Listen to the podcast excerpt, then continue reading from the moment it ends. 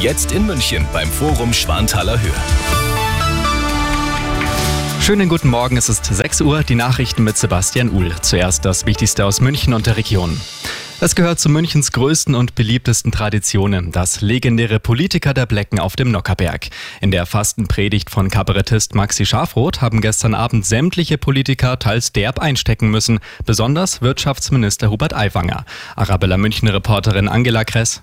An mehreren Stellen griff Schaffroth die Flugblattaffäre auf. Aiwanger nahm es im Anschluss gelassen. Ja, war auch zum Aushalten. Ich habe es auch schlimmer befürchtet. Der Maxi hat es am Ende ganz anständig gemacht. Insgesamt kritisierte Schaffroth, dass die politischen Auseinandersetzungen verbal immer heftiger würden.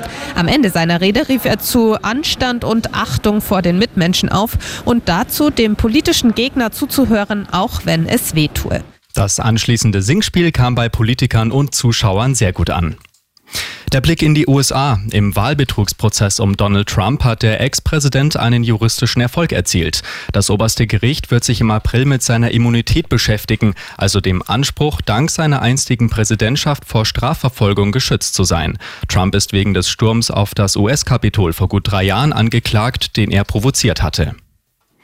Es ist eine der größten Auszeichnungen im Freistaat. Rund 50 Persönlichkeiten erhalten heute Vormittag den Bayerischen Verfassungsorden, darunter Schauspielerin Uschi Glas und Skilegende Markus Wasmeier. Verliehen wird die Auszeichnung von Landtagspräsidentin Eigner an Personen, die sich in Bayern besonders für Gemeinwohl einsetzen.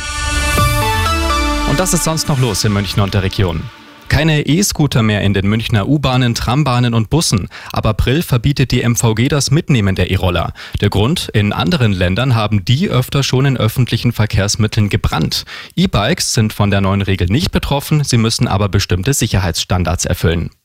Und weniger Müllsünden gab es im vergangenen Jahr in Poing im Landkreis Ebersberg. Arabella Lokalreporterin Cora Weidner. Eine Detektei bewacht im Auftrag der Gemeinde seit vier Jahren die Poinger Müllplätze. Seitdem hat sich die Zahl der Müllverbrechen fast halbiert. Am häufigsten werden die erlaubten Einwurfzeiten ignoriert. Immer gut informiert. Das Update für München und die Region wieder um halb sieben. Und jetzt der zuverlässige Verkehrsservice mit dem Morgenhuber. Es ist